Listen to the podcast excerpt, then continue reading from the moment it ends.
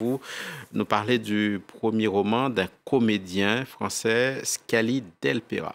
Oui, c'est le premier euh, récit euh, littéraire du comédien et auteur de théâtre Scali Del Pera, intitulé euh, Je ne suis plus inquiet, publié chez Actes Sud dans la nouvelle collection Au singulier. C'est une nouvelle collection qui rassemble des textes autour d'un personnage unique, comme peut l'être par exemple un monologue. Et il raconte ce texte, le cheminement et puis les détours d'un homme vers la tranquillité intérieure. Et la mort de son père aura un impact très décisif sur sa vie. C'est l'auteur lui-même dont il est question, il ne s'en cache pas. Et c'est un texte en fait qui a la qualité de mêler à la fois euh, beaucoup de drôlerie et beaucoup de profondeur simultanément et de cultiver aussi euh, l'art de l'inattendu pendant 62 pages.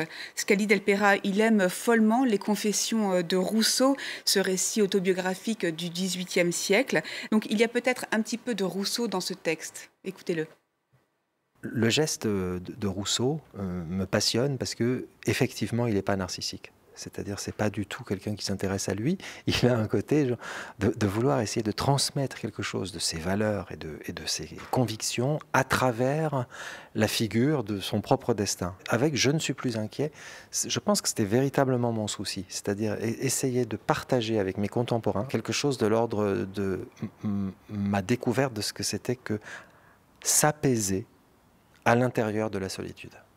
S'apaiser dans la solitude, c'est un vaste programme. Il y a d'autres influences à son texte. L'auteur portugais Fernando Pessoa et son livre De l'intranquillité, euh, chef-d'œuvre du début euh, du XXe siècle. Et puis le poète français euh, Henri Michaud et notamment son recueil d'aphorismes et de réflexions, très beau recueil qui s'appelle Poteau d'angle.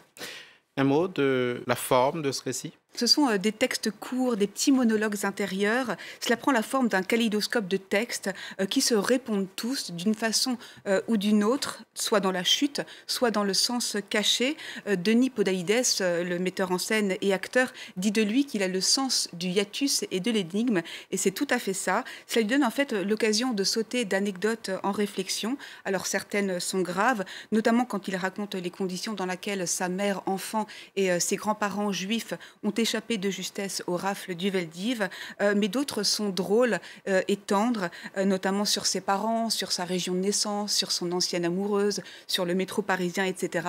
Et toutes sont émouvantes. Alors ça se lit très vite, ça se dévore même, et je pense que l'auteur n'y verrait aucun mal. J'ai beaucoup aimé rencontrer euh, par hasard dans, mon chemin d'écrivain euh, cette forme de petits textes qui se répondent les uns aux autres. J'adore les aphorismes, j'adore les, textes, les textes courts, euh, c'est vraiment la mosaïque. Et j'adorerais que mon livre soit ça, un, livre qu'on emmène pour le lire pendant un, voyage et qu'à la fin du voyage, il, soit fini. Donc il y a aussi un peu quelque chose comme ça de, mon côté sentimental de lecteur. Pera, Je ne suis plus inquiet.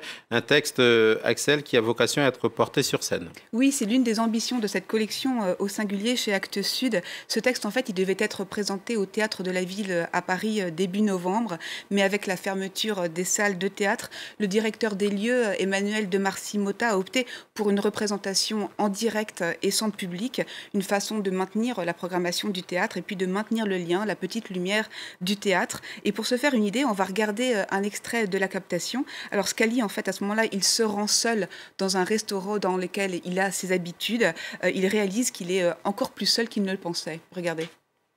C'est toujours la même serveuse qui m'accueille en me posant toujours la même question. Vous êtes seul? Je lui réponds toujours oui.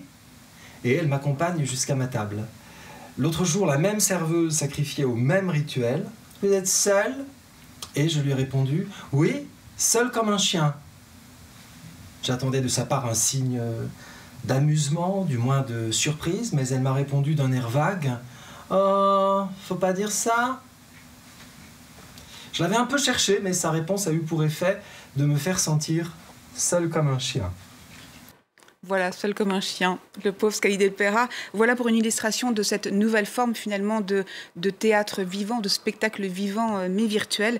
Alors c'est très réjouissant pour le spectateur que nous sommes, qui est privé de, théâtre depuis quelque temps maintenant, mais on imagine quand même à quel point ça peut être quand même un défi à la fois pour, pour les comédiens et puis euh, les équipes qui doivent faire ça sans public. On va retourner dans le théâtre très bientôt.